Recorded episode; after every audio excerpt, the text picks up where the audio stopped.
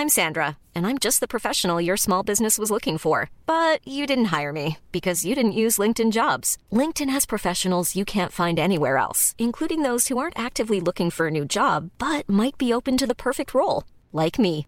In a given month, over 70% of LinkedIn users don't visit other leading job sites. So if you're not looking on LinkedIn, you'll miss out on great candidates like Sandra. Start hiring professionals like a professional. Post your free job on linkedin.com/people today. Bonjour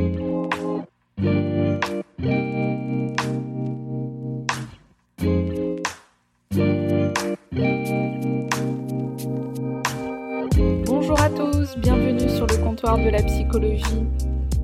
Avant de commencer ce nouvel épisode, je voulais vraiment vous remercier pour votre accueil pour 2021. J'ai très envie de continuer à proposer ce contenu et j'ai eu beaucoup de messages de soutien et de reconnaissance de mon travail. D'autant plus que j'avais proposé pour la fin d'année un épisode par semaine et euh, je suis ravie et fière d'avoir pu tenir cet engagement parce que je sentais que ça pouvait être compliqué mais euh, j'y suis arrivée.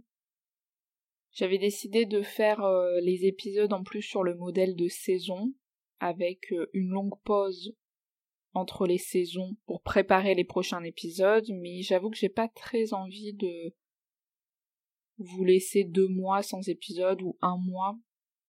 Et j'aime tellement l'interaction et la régularité aussi euh, avec ces épisodes que je préfère continuer en sachant que je vais partir sur l'idée de trois épisodes par mois. J'ai pas non plus envie de reprendre mon rythme d'un épisode tous les quinze jours je pense c'est un petit peu euh, toujours mon souhait d'en faire plus, mais je sais qu'un épisode par semaine, aujourd'hui, ce n'est pas tenable sur le long terme, vu que j'ai mon activité pour le moment à temps plein, à côté. Donc trois, trois épisodes par mois, ça me semble relativement jouable. Si jamais j'ai trop de difficultés, de toute façon, je vous préviendrai, et puis euh, voilà, s'il en manque un, je vous, je vous le dirai, et puis je réadapterai. Je vous remercie aussi pour votre compréhension quant à ma volonté de proposer euh, du soutien financier. J'ai donc créé ma page Patreon. C'est une page de financement participatif, donc c'est pour me donner un coup de pouce, du soutien, et euh, je propose aussi en échange euh, quelques avantages. Le contenu dans tous les cas restera gratuit et accessible pour tout le monde, c'est vraiment important pour moi. Mais pour ceux qui sont OK avec l'idée de me soutenir financièrement de donner voilà 2 euh, euros par mois ou un peu plus et encourager mon travail, me permettre de le développer, ça me ferait très très très plaisir. J'ai créé en plus euh, un Discord, comme ça on pourra discuter tous ensemble, des fiches de notes de mes épisodes, des possibilités de participer au choix des épisodes, ainsi de suite. Donc comme ça, ça nous apportera à tous une nouvelle façon d'échanger et de construire des réflexions. Je vous laisse aller voir dans les notes du podcast, dans la barre euh, d'information, je sais pas comment on dit. J'aurais mis le lien du Patreon et sinon vous pouvez aussi aller directement sur le site et me chercher en tapant le comptoir de la psychologie. Vos contributions m'aideront énormément. Donnez que si vous pouvez, l'essentiel c'est que les épisodes continuent à vous apporter quelque chose et tous vos encouragements me touchent énormément, j'en suis euh, régulièrement émue et surtout euh, très reconnaissante. Alors, on va commencer l'épisode sur la culpabilité aujourd'hui. Parce que la culpabilité, ça semble être un sentiment euh, assez courant pour tout le monde, assez universel. Plupart des personnes semblent voir à peu près de quoi il s'agit. Pourtant, on va pouvoir voir que ce n'est pas si évident que ça paraît. Je ne pourrais pas traiter tous les versants de la culpabilité, puisqu'on pourrait en parler pendant des heures et se dire qu'on n'aurait encore rien commencé à détailler mais je vais apporter quelques pistes de réflexion à vous de construire la suite de la pensée. Alors d'abord l'origine de la culpabilité. Vous vous souvenez dans l'épisode sur le moi, le ça et le surmoi, j'ai parlé du surmoi. Et en fait, on peut penser directement le surmoi comme très intriqué avec la culpabilité. C'est-à-dire que le surmoi, il surveille, il juge, et donc il sanctionne si ce n'est pas cohérent, en adéquation avec ses exigences. La culpabilité, elle va se situer dans ce conflit entre le moi et le surmoi. Donc quand les idéaux du surmoi sont très élevés, quand celui-ci est particulièrement euh, jugeant, le moi perçoit encore plus ce conflit, cette tension. Et cette exigence, quand elle n'est pas atteinte, elle génère de la culpabilité. Donc le surmoi un petit peu ce générateur de culpabilité, il vient signaler en permanence l'écart entre ce qui se passe, les actes, les pensées et les idéaux. Donc on avait vu dans cet épisode que le surmoi il peut être relativement tyrannique et donc venir rappeler chez certaines personnes très régulièrement que l'idéal que l'on se fixe, inconsciemment ou pas, est souvent très loin de la réalité, ce qui est normal parce que les idéaux sont toujours hors du terrain de jeu du monde réel, du monde extérieur. On peut même penser au départ la culpabilité comme avant le surmoi. Vu que le surmoi c'est l'intériorisation des idéaux et des exigences parentales, on peut se demander qu'est-ce qui a fait que l'on a internalisé, intériorisé les volontés, les désirs, les interdits, inconscients ou non, des parents ou des imagos parentaux. C'est possible qu'enfant on est très dépendant du parent et demandeur de son amour, son intérêt, son investissement. Et par peur de le perdre, la culpabilité peut commencer à apparaître quand on se représente de ne pas parvenir à être dans ses idéaux, dans ces exigences-là. L'enfant très tôt il va percevoir quand il fait quelque chose qui plaît aux parents ou qui est réprimé, qui est mal perçu par lui, ce qui peut déjà entraîner des premiers sentiments de culpabilité il va y avoir cette balance entre les désirs, les besoins pulsionnels et leur inhibition. Et au milieu de cette balance va se créer la culpabilité qui sûrement après se trouvera au centre de la portée du moi vis-à-vis des exigences du surmoi. Donc il y a toute cette dynamique autour de la transgression dans la culpabilité. Et c'est pour ça qu'on peut se dire que la culpabilité, elle précède le surmoi. On peut même penser qu'elle participe à sa constitution la culpabilité donc de ne pas satisfaire les images parentales, ou alors suite à leur sévérité, qui peut être plus ou moins importante.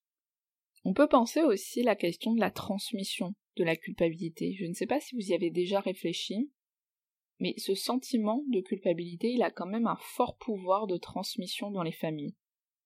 Comme si le fardeau de se sentir coupable devait continuer à exister pour payer la dette, pour se punir, D'ailleurs, des fois, la culpabilité, elle se trouve aussi dans d'autres émotions, dans la tristesse qu'on peut prendre sur notre dos, afin de, porter cette culpabilité, la permettre de continuer à exister, si les aînés l'ont vécu, mais aussi dans la colère, par exemple, donc le besoin de, de la faire perdurer inconsciemment. Il y a des transmissions qui se passent de mots, mais pour autant qui sont présentes. On pourrait même se sentir coupable de ne pas les poursuivre. La personne, elle en prend pas toujours conscience, mais pour autant, elle agit, elle pense, elle vit, comme telle des choses qui appartiennent aux générations d'avant. D'ailleurs, en thérapie, on peut souvent soulever ces questions quand ça revient souvent, quand ça se répète, quand c'est difficile d'y mettre du sens. De se questionner, mais en fait, qui était triste dans la famille, qui était en colère, qui a vécu ça? Se rendre compte que parfois, c'est pas forcément euh, sa charge, son sac à dos, c'est pas son histoire, et ça vient apaiser des sentiments de culpabilité parfois très lointains. D'ailleurs, dans l'approche systémique, il y a aussi cette idée de culpabilité familiale, donc aussi un groupe qui va se sentir coupable à la place d'un individu. On peut d'ailleurs le percevoir dans des situations euh, d'inceste, de maltraitance. Tout le monde se sent coupable, ça se transmet, mais pas la personne concernée, celle qui a agi. Parfois, il y a des personnes elles ne vivent même pas ce qu'elles ont à vivre afin de réparer les pots cassés des autres. Et toujours dans cette euh, approche systémique que, j'apprécie énormément, en tout cas que, je pense beaucoup en clinique, c'est-à-dire euh, le système via le groupe, c'est se dire quel sens ça a d'être coupable ou de désigner un coupable, que ce soit soi-même qu'on se désigne ou que le groupe désigne. Parce que la culpabilité, elle peut être portée pour un autre, pour des autres, des fois, il faut, il y a presque cette idée un peu d'économie. Il vaut mieux un grand coupable, une personne désignée, que plusieurs petits coupables ou plusieurs personnes concernées d'une certaine façon. C'est ce qui peut se construire au sein des familles. Et ça, dans le transfert, on va pouvoir voir les premiers jalons un petit peu de ce qui peut se rejouer. Parce que c'est pas toujours évident de comprendre la culpabilité en thérapie. Mais euh, parfois, par exemple, il y a des personnes qui s'excusent beaucoup, qui se justifient énormément, qui n'osent pas évoquer des sentiments, des pensées, qui euh, directement leur sembleraient mauvaises, réprimables. Il y a énormément de contrôle, d'envie de satisfaire le désir de l'autre. Et donc la culpabilité, on peut se questionner aussi de comment ça s'active, comment ça se joue chez chacun. Donc c'est un sentiment interne, c'est-à-dire qu'on ne nous culpabilise pas. C'est quelque chose qui est d'abord à l'intérieur de nous, qui est interne, même s'il y a des possibilités que quelqu'un appuie euh, régulièrement sur ce bouton. Mais c'est nous-mêmes qui allons avoir ce retour de considérer nos actes, nos pensées, ou même soi-même comme répréhensibles.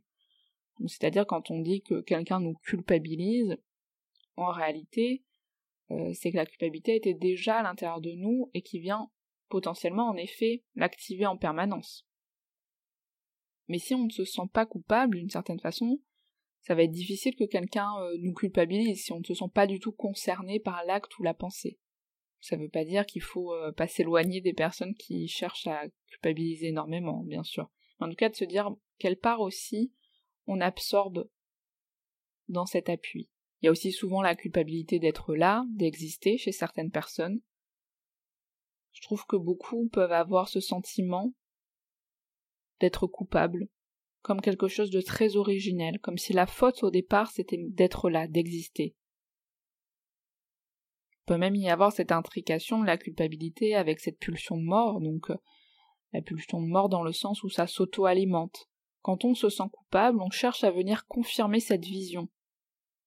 Donc je me perçois bourreau, et je suis régulièrement dans ces conduites d'échec, de punition. C'est un peu l'idée de vite il faudrait que je m'emprisonne, que je paye mon crime, mes erreurs, parce que je suis coupable d'être là, d'être dans ce monde. Et d'ailleurs, Freud et puis euh, d'autres auteurs, par la suite, ils ont écrit euh, sur ce sentiment de culpabilité chez certains euh, criminels qui précéderait l'acte criminel. Et ça, c'est vraiment très intéressant.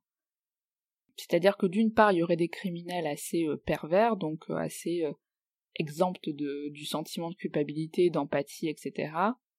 Mais il y aurait aussi des criminels qui auraient sûrement depuis toujours un sentiment de culpabilité tellement important que le passage à l'acte viendrait presque soulager, réaliser sur le moment. C'est-à-dire je me sens tellement habité par cette culpabilité inconsciente que faire un acte vient la confirmer consciemment. Donc quelque chose qui peut relier la réalité extérieure à la réalité intérieure. Je me suis toujours senti bourreau, donc je le deviens, d'une certaine façon. Je trouve que c'est vraiment très intéressant, même si encore une fois, faut pas le percevoir comme une vérité absolue, mais une piste à creuser et à penser. D'ailleurs, la culpabilité, elle est très liée aussi à l'angoisse. L'une nourrit l'autre, notamment l'angoisse de se faire taper dessus par ce surmoi dont on a vu plus haut. Donc notre partie euh, tyrannique, sévère, souvent on se sent coupable par rapport à nos idéaux, à nous. C'est un sentiment, encore une fois, interne, subjectif. Des fois, donc, la culpabilité, elle peut être très euh, destructrice, notamment dans d'autres pathologies, comme par exemple la névrose obsessionnelle. D'ailleurs, l'épisode arrive très très prochainement. Freud y va penser ce sentiment de culpabilité pour les personnes qui souffrent d'obsession. Il va même relier la culpabilité à une autosatisfaction de la sanction, donc presque un plaisir dans la punition. On pourra le détailler aussi dans l'épisode sur le masochisme, si ça vous intéresse que j'en fasse un. Puis aussi, il y a des situations où on peut être même coupable d'aller mieux. Donc coupable d'aller mieux par rapport aux autres, pour l'organisation. Parce que la culpabilité, elle s'infiltre même à des moments où on ne s'y attend pas, c'est-à-dire des moments où on pourrait se réjouir, la culpabilité, elle vient toquer.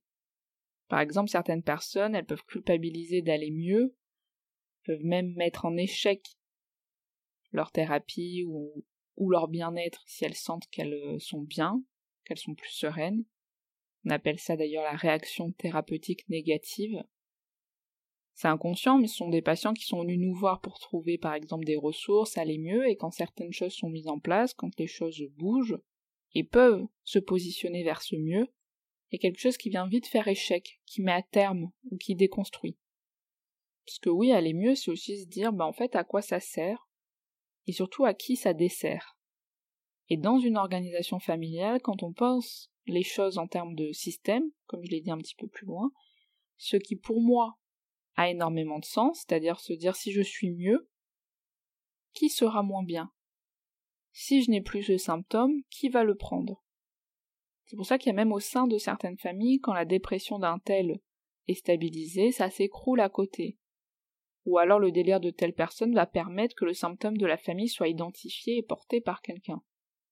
Et en plus, il y a toute une organisation de la vie autour du symptôme chez une personne et son entourage, donc qu'est-ce que ça va venir désorganiser? Aussi, si on va mieux C'est presque l'idée des fois en thérapie de je viens pour guérir, mais surtout ne me guérissez pas, c'est trop dangereux. Donc il y a toute une connotation aussi euh, masochiste à la culpabilité, c'est-à-dire que la culpabilité a aussi sa part de jouissance, sa part de bénéfice. Donc la question du plaisir, inconscient à souffrir. Se sentir coupable, c'est se punir, c'est remplir ce besoin de punition, que ce soit euh, bah, pour des événements ou de l'ordre du fantasme. On s'attaque par la culpabilité, d'une certaine façon, et ça peut venir apaiser. D'ailleurs, dans la scarification, il y a aussi cette idée personnes qui se font du mal, faire mal à son corps, souvent aussi c'est pour euh, s'auto-punir, c'est pas uniquement dans la question de déplacer la douleur. Peut-être qu'on pourra y revenir dessus, du coup je vais pas un petit peu euh, trop m'attarder sur le masochisme, assez complexe. Et quelque chose aussi que je voulais euh, aborder que je trouve très intéressant, c'est les fantasmes de culpabilité, notamment la culpabilité dans des événements traumatiques. C'est intéressant pour penser ce mécanisme-là. Je m'explique. En fait, quand on a euh, vécu parfois quelque chose euh, d'indicible, qui ne fait euh, trace nulle part, qui effracte le corps, la tête, on n'arrive pas à faire trace de ce qui s'est passé, on n'arrive pas à l'inscrire, c'est relié à rien, ça a un non-sens dans, notre organisation, dans notre façon de percevoir les choses, c'est totalement délié, et on sait que pour que les choses soient traitées, il faut qu'il y ait un travail de subjectivation, donc d'appropriation d'un événement, d'une histoire, d'une situation. Et dans certaines situations, quand il y a un traumatisme, souvent, ce qui est assez terrible, c'est qu'à ce moment-là, on n'a pas été maître. On a été objet, des fois très passivé dans tout ça, et parfois pour reprendre place en tant que sujet, au départ, on peut se sentir coupable. Parce que mine de rien, se sentir coupable, c'est faire partie de la scène, c'est avoir été là, avoir été sujet. On parle même de fantasme de culpabilité. Ça ne veut pas dire que c'est la solution à long terme, mais parfois c'est la première qui peut être trouvée pour se tenir debout. Donc souvent quand quelqu'un a vécu quelque chose de terrible, par exemple euh, un parent perd un enfant, on a tendance à dire euh, mais vous n'y êtes pour rien. Et en fait parfois c'est encore pire d'y être pour rien à ce moment-là. Parce que ça voudrait dire qu'à ce moment, on n'était rien ou on n'avait rien à faire. C'est intraitable psychiquement. Parce que souvent les personnes, elles ont besoin de se construire un scénario fantasmatique où elles pourraient y être pour quelque chose. Donc même par exemple dans des euh, fausses couches, certaines femmes, elles peuvent se dire, bah mince, j'ai énormément marché ou j'étais très stressée. Et les médecins ils peuvent dire, bah non, c'est pas votre faute, vous n'y êtes pour rien, c'est la nature. En fait, parfois c'est encore pire de se dire, qu'on n'y est pour rien, que c'est insaisissable, qu'il n'y a aucune maîtrise, ça nous dépasse totalement. Donc l'idée, bien entendu, c'est pas du tout de participer à ce fantasme-là, en disant ah bah oui, peut-être qu'en effet, euh, voilà, pour, une femme qui a fait une fausse couche, vous aurez, vous avez peut-être trop mangé de ci ou de ça. Donc l'important c'est quand même d'expliquer la cause, la potentielle cause, mais entendre aussi ce besoin d'exprimer à un moment donné cette faute imaginaire, ce premier mouvement de culpabilité.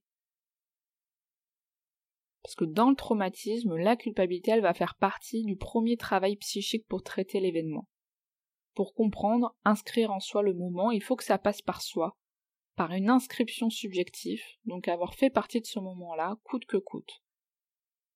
Si bien sûr ça s'installe, c'est là qu'il faudra y revenir dessus. Mais c'est une première voie, que psychiquement on choisit, inconsciemment bien sûr.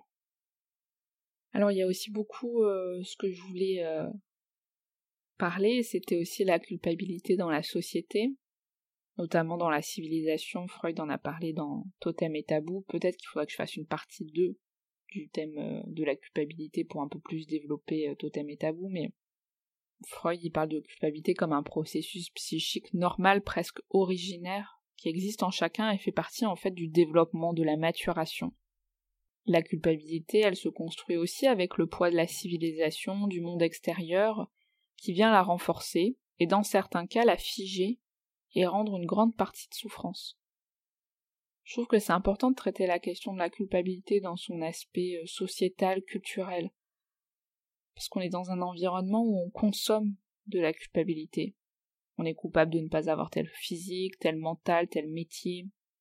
On est dans une société où l'idéal est partout, le manque est interdit. On doit en permanence s'approcher des idéaux fixés, on est surstimulé par des signaux. On est donc régulièrement en échec parce que les investissements sont souvent vains ou pas suffisants, ce qui est normal pour tendre à toutes ces représentations, toutes ces normes. Il faudrait euh, en permanence être aligné. Donc quand on vend de l'idéal, on vend de la culpabilité. Et ça, on le perçoit en permanence. Si en plus on a une sensibilité pour ce sentiment-là, alors là, euh, c'est bingo, c'est boule de neige. Il faut donc toujours percevoir les choses comme quelque chose qui existe individuellement et qui vient rencontrer le collectif. Et inversement, le groupe, la société, vient percuter d'une certaine façon l'individuel. Et la culpabilité de ne pas être euh, dans cet idéal, la personne se sent coupable à l'intérieur de quelque chose qui se passe à l'extérieur. Ce qui peut paraître absurde, parce qu'il n'y a pas de contrôle, pas de maîtrise. Il y a énormément d'images qui sont renvoyées pour correspondre à telle chose, d'être comme ceci, comme cela. C'est pour ça qu'on peut dire que l'extérieur vient stimuler ce sentiment intérieur. Donc il faut être relativement à l'aise avec ce sentiment de culpabilité interne, de l'avoir relativement bien travaillé pour que justement il soit pas en permanence attrapé par les stimulations extérieures d'idéaux auxquels on ne peut pas toujours tendre. Donc comme toujours, il y a cette culpabilité qui participe au développement, à la maturation qu'on peut retrouver chez chacun, et qui on pourrait dire accolé au processus plus normal. Puis à côté, il y a toujours le pôle euh, extrême, dans ce continuum où il y a un versant plus destructeur qui peut attaquer. Alors dans l'épisode de la semaine prochaine, je parlerai de la honte, parce que j'ai décidé de pas la traiter directement intriquée avec la culpabilité, même si c'est souvent attendu, parce qu'elle est souvent liée dans les livres euh, sur la culpabilité. On va donc la penser individuellement, puis voir aussi comment ça se fait que la culpabilité et la honte peuvent être souvent en main dans la main. Parce que la honte, elle peut faire vivre de vraies blessures narcissiques, et comme la culpabilité, faire vivre aussi des moments dépressifs ou des troubles somatiques dans le corps, très présent qu'un trop plein de culpabilité va engendrer une dépression ou parfois un corps douloureux, symptomatique, un corps qui punit. Et on va voir que la honte aussi. Elle peut créer euh, plusieurs réactions et qu'elle prend des origines aussi euh, différentes mais va s'intriquer dans notre organisation psychique. Voilà. Je vous laisse pour cet épisode. Je vous remercie encore euh, pour vos écoutes, pour votre soutien et donc pour euh, tous ceux qui euh, accepteront de participer financièrement en me donnant euh, quelques euros via ma page Patreon. Voilà, la, page est en barre d'infos. Je vous souhaite une bonne journée, une bonne soirée et puis je vous dis à très vite. Salut